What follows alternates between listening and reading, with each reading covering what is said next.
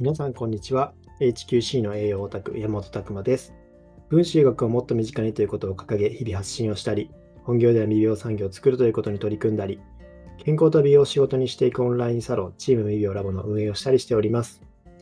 この配信では私、山本が毎週月曜日の21時から開催しております。管理栄養士も知らない医療予防栄養学勉強会にて語りきれなかったことや、分子医学を学ぶ上で役立つ知識、日々を持っていることを発信しております。というわけでですね、本日のテーマが、分子栄養学の効率のいい検索方法というテーマでお話ししたいと思います。その前にですね、このオンラインサロンについて説明させていただきたいんですけども、こちら健康と美容を仕事にしていくオンラインサロンというところで、チーム美容オンラインサロンというのを立ち上げて運営しております。今、会員数としてはですね、160から170名ぐらいになってきたというところになります。で、チームのコースがですね、えー、オンラインサロンのコースがですね、2つありまして、チーム未病コースとライトコースという2つがあります。まあ、チーム美容コースの方でですね、実際にこの健康と美容を仕事にしていくっていうところで、実際活動していく方が集まってるコースですね。まあ、実際今ですね、えー、すごくこの、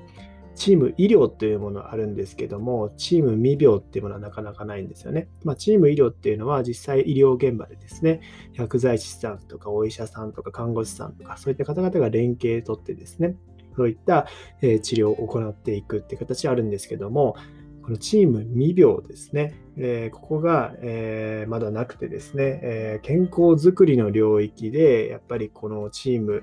を作っていくっていうのも重要だなと思っております。例えば管理栄養士さんとか、理学療法士さんとか、エステティシャンの方もそうですし、トレーナーの方もそうですし、まあ、様々ですね、その業界の健康づくりの領域でプロの方いらっしゃいますので、そういった領域で連携を取っていこうというところでやっております。まあ、実際ですね、えー、まあ、ここってすごくまだ縦割りなんですよね。管理用さんなら管理用士さんで固まってるし、理学療法士さんは理学療法士さんで固まってるしというところで、まあ、実際この健康づくりっていうのも、こう、えー、対策とかですね、問題点は一つだけじゃないんですよね。その他にも様々な、こう、必要な要素がありまして、そのチームで連携して行っていこうというところですね。そういったところを掲げてやっております。まあ、ぜひこういったところご興味ある方は、えー、リンクの方からですね、オンラインサロンの詳細チェックいただければ、えー、載っておりますので、そこ確認していただいて、えー、興味ある方はお待ちしておりますと。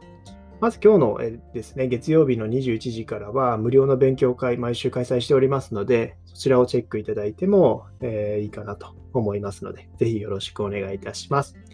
じゃあ本日はですね、分子栄養学の効率のいい検索方法というテーマでお話ししたいんですけども、まあ、この分子学学ぶときって結構難しいんですよね。まあ、この検索方法っていうとこですね。まあ、分子栄養学に限らずなんですけども、皆さんこれってどうしてるんだろうなと思ってて、えー、僕は結構ここは自信があるところなんですよね。昔から結構パソコンとか検索、えー、いろんなことを使ってたりとかすると、えー、まあ、こういろんなのを調べないといけないときに検索をうまく引っ掛けてですね、情報をキャッチしてくるというところですね。ここってあんまり習わない人も多いのかな。今のこう20代、30代以下ぐらいは学校でパソコンの授業とかもあったので、結構こうスマホ世代とかいうところでデジタルネイティブなので、えー、まあ、検索方法っていうのは割とこう、まあ、身についてるのかなと思うんですけども、他の方ってどうやってこう見てるのかなというところですね。結構この朝会夜会とかの質問内容もですね、言ってしまえば検索してくれば結構引っかかるものって多かったりするんですよ。けどそこを解決するために皆さんどのように調べてるのかなっていうのは一つ思ってたりします。まあ、いかにこの調べる能力ですね。ここっていうのはやっぱ効率が、えー、かに関わってます。やっぱりその知識の量とかですね、まあ、迷った時にすぐ検索してそれを理解できる。まあ、僕はそれ結構心がけてますけども、まさにもう分からないと思ったらすぐ調べて、で、理解して、理解できなかったらさらに違う検索をかけていって、それを理解できるまで掘り下げていくっていうところですね。まあ、そこで一つ、えー、おすすめなのはですね、えー、皆さんどうやって単語で検索してますかと、単語並べて検索するだけでもだいぶ引っかかるんですけども、例えば、えー、何がいいかな？エネルギー、ミトコンドリアとか、なんかミトコンドリアについて知りたいってなったときは、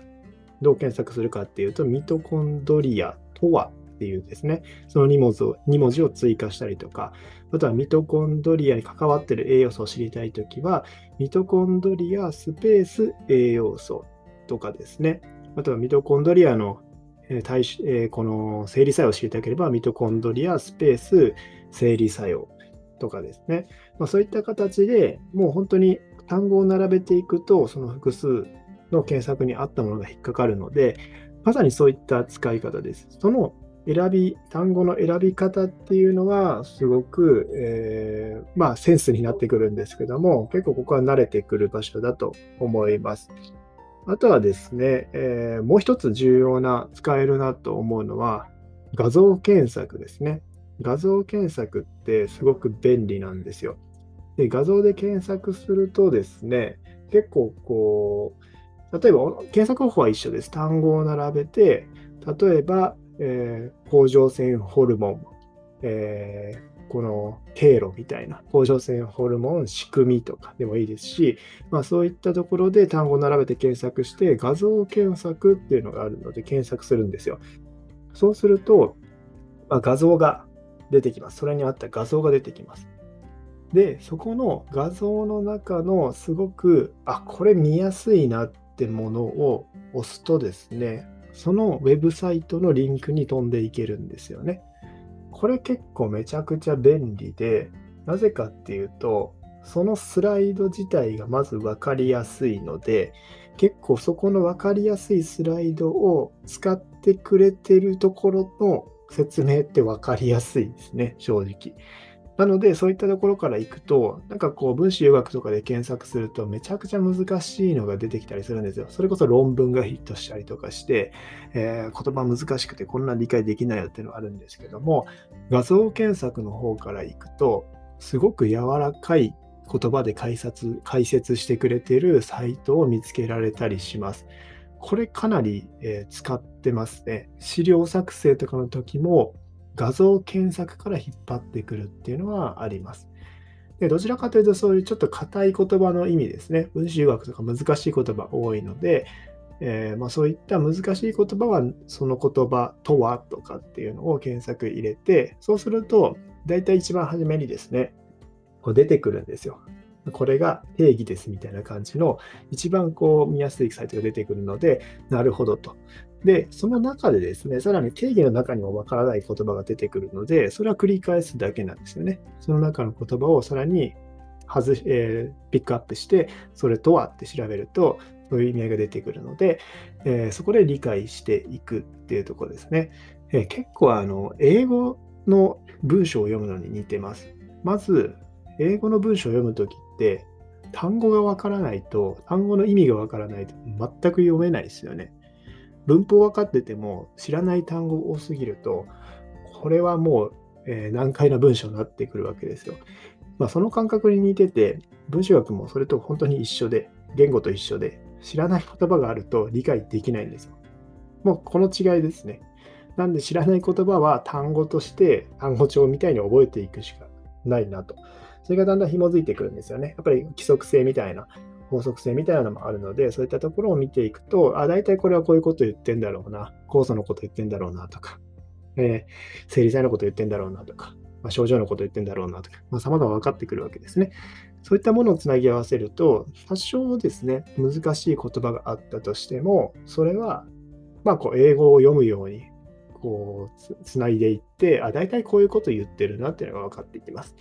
で、当然今めちゃくちゃいいのはですね、まあこの問題文みたいにこの英語がわからなくても読み進めないといけないみたいなテストではなくて、その検索語句をですね、コピーして、ペーストしてですね、検索に引っ掛けて、それぞれとはと言えば、すぐに答えが出てくると。そうするとそこが、えー、文章として分かるようになるんで、まあ、どんどん読み進めていけるというとこですね。まあ、最近で便利なのは、この検索の時にですね、出てきた英語の文章を日本語にうまく翻訳、もうページごと翻訳してくれるっていう機能もあります。めちゃくちゃいい時代ですよね。昔ならもう英語わからなかったら読めなかったんですけども、そういったものを、えー、日本語に変換してくれてる。まあ、その精度っていうのは、えー、文脈でちょっと変なとこありますけど、かなり上がってきてるなと思います。まあ、こういったところを使っていくとですね、分子留学っていうののこう、情報をすごくキャッチしやすい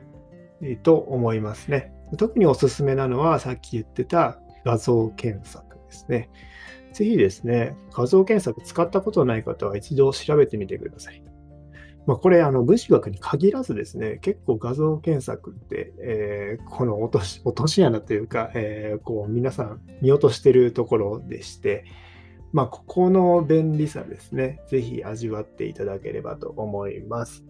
あの結構こう使いこなすと便利ですよ。特に文集学を教えたいとか、あと発信したいとか、資料を作りたいとか思っている方は、そこの画像検索ですね。ぜひ使っていただければと思います。はい。今日はですね、まあ、ちょっと分子栄養学の効率のいい検索方法というテーマでお送りしました。何か参考になれば幸いです。えー、皆さんの日々のインプット、アウトプットを応援しております。HQC の栄養オタク、山本拓馬でした。またね